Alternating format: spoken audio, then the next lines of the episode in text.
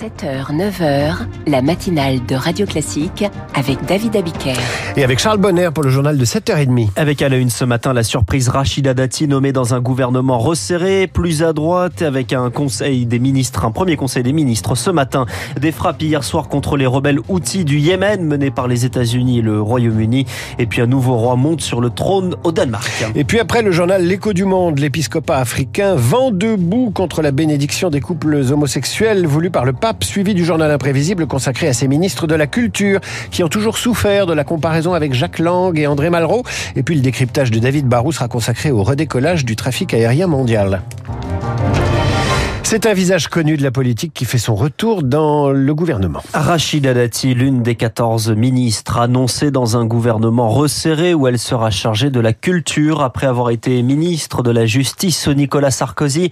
Rachida Dati, entre-temps ancienne eurodéputée et actuelle maire du 7e arrondissement de Paris, mais surtout, Lauriane Toulmont, Rachida Dati, c'est une experte en formule assassine. Rachida Dati, c'est avant tout des mots durs et forts. Voilà ce qu'elle disait sur le parti d'Emmanuel Macron à l'été 2021. En marche, c'est quoi? C'est des traites de gauche, des traites de droite? En mars dernier, elle appelle finalement à une coalition entre les LR et le gouvernement, figure incandescente de la droite parisienne. Rachida Dati a pris au dépourvu son groupe à la mairie de Paris, le maire LR du 8e arrondissement, Vincent Baladi. Quand on connaît Rachida Dati, euh, elle ne se rallie pas, elle reste toujours libre libre de sa parole. Rachida, elle est très forte pour gagner des arbitrages. Et je pense que la culture, vous verrez, elle aura plus de budget, je pense, avec elle. Avec son entrée au gouvernement, ses opposants ne manquent pas de rappeler ses affaires judiciaires. Proche de sa meilleure ennemie Anne Hidalgo, le sénateur PS et conseiller de Paris, Rémi Ferraud. C'est quelqu'un qui est mis en examen, mis en examen pour corruption. En général,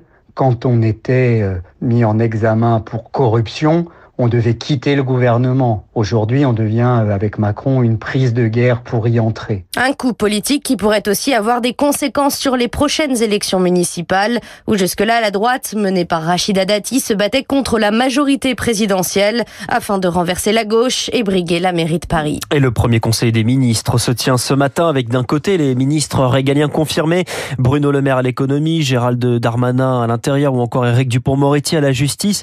Et puis de l'autre, il y a cette arrivée des Républicains, Catherine Vautrin, ministre de la Santé et du Travail.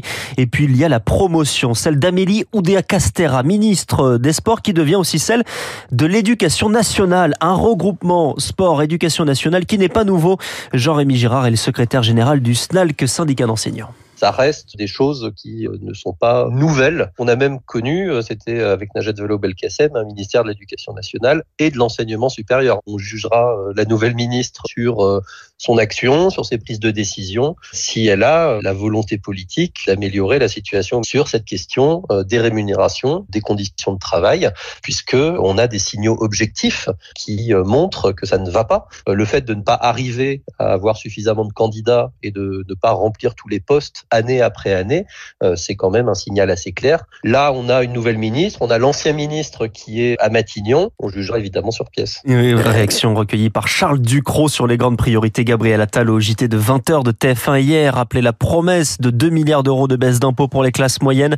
Euh, d'autres annonces sont attendues dans les prochains jours hein, sur ce remaniement. On va y revenir avec Guillaume Tabar à 8h10 et dans Esprit Libre avec Cécile Cornudet et Jean-Marie Colomani. Une opération militaire menée hier contre les Houthis. Ces rebelles du Yémen qui qui attaque en mer Rouge les navires de nations considérées comme soutien d'Israël. Bonjour Héloïse Weiss. Bonjour. Américains et Britanniques ont donc mené des frappes hier. Hein. Quatre avions de combat ont visé euh, des radars, des infrastructures de drones et de missiles dans plusieurs villes du Yémen, dont la capitale, Sanaa. Des frappes soutenues par l'Australie, Bahreïn, le Canada et les Pays-Bas et justifiées par Joe Biden qui avait lancé un dernier avertissement, c'était la semaine dernière.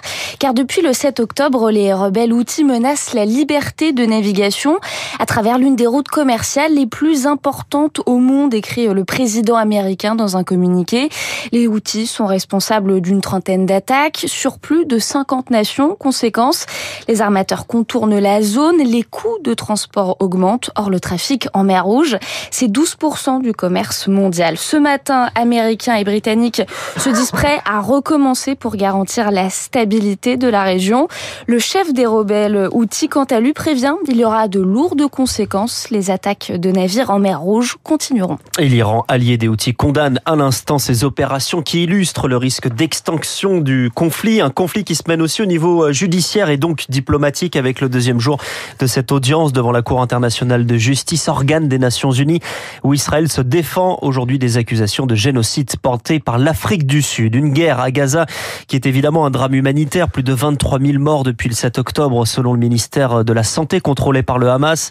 Une guerre qui a fait euh, également 60 milliards de dollars de dégâts rien que dans la bande de Gaza et qui, Eric Kioch, pèse également sur l'économie israélienne. 60 milliards de dollars, c'est la facture de 100 jours de guerre pour Israël, soit plus de 10% de son PIB. Samir Haïta, président du Cercle des économistes arabes. Il y a bien sûr les dépenses militaires, mais il y a aussi les coûts de compensation et de perte de revenus de tous les villages qui sont évacués autour de la bande de Gaza et au sud du Liban. Et avec un cinquième de la population active appelée sous les drapeaux, tous les secteurs sont au ralenti, particulièrement le BTP et l'agriculture, le commerce extérieur lui aussi est gelé. Plusieurs pays du BRICS ou africains ont réduit leurs importations. C'est une guerre coûteuse de tous les points de vue. Cela fragilise le secteur des hautes technologies, 18% du PIB israélien. Ces entreprises affirment que 7 commandes sur 10 ont dû être annulées depuis octobre. Israël entre dans une période de fortes incertitudes, explique Seltem Igun, économiste à la COFAS. On peut parler des conditions économiques détériorées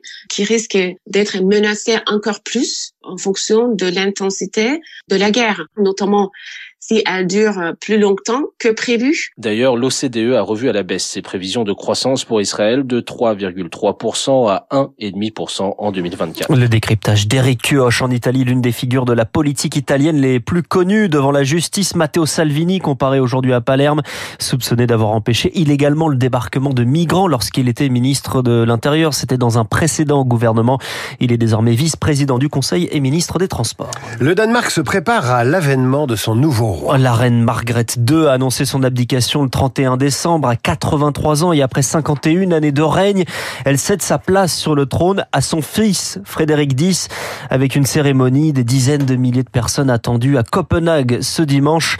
Adélaïde de Clermont-Tonnerre est la directrice de la rédaction de Point de vue. La monarchie danoise n'a pas d'action politique directe, elle a en revanche un soft power, à savoir un pouvoir d'influence extrêmement euh, fort. Et Frédéric et Mary, son épouse, sont reconnus pour les combats euh, qu'ils mènent, notamment euh, pour le climat, mais aussi une multitude de charités dont ils s'occupent. Et puis c'est aussi le représentant de tout le pays. C'est lui qui va aller vendre le pays à l'international, qui va le faire rayonner, qui va aider les industries danoises, les artistes danois c'est d'ailleurs quelqu'un de très féru d'art contemporain, par exemple. Donc il est un très fort soutien aux talents et aux excellences du pays. Adélie de Clermont-Tonnerre, interrogée par Marine Salaville. Et le roi Charles de l'information sur Radio Classique qui revient à 8h30 pour le rappel des titres à suivre. Le pape n'a pas convaincu l'église africaine de bénir les couples homosexuels. Ce sera l'écho du monde par Christian Macarion, Radio Classique.